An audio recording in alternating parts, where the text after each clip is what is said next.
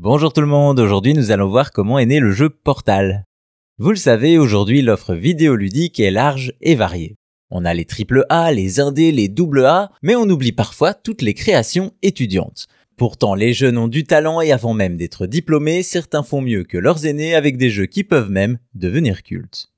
Depuis quelques années, les écoles et formations dans le secteur du jeu vidéo se multiplient. Et pour cause, le domaine est en plein essor et de nombreux jeunes rêvent d'une carrière de développeur, game designer et tant d'autres métiers propres aux médias. Mais avant de créer les pépites de demain, il faut apprendre et c'est là que les écoles entrent en jeu. Aussi, il n'est pas rare que celle-ci soit le lieu de concours, game jam ou autres rencontres entre étudiants et recruteurs.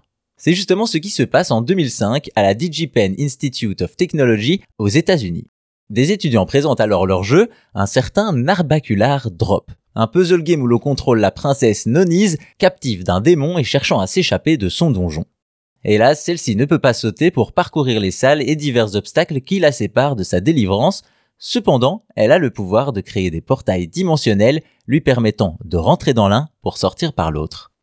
Et là, vous avez bien sûr reconnu le gameplay d'un jeu devenu culte, Portal.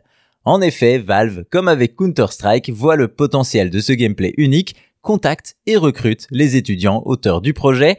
Ceux-ci utilisent alors le kit de développement d'Half-Life pour améliorer leur formule et créer une nouvelle histoire. Ainsi en 2007, Portal, édité par Valve, un succès phénoménal qui aura droit à une suite, Portal 2.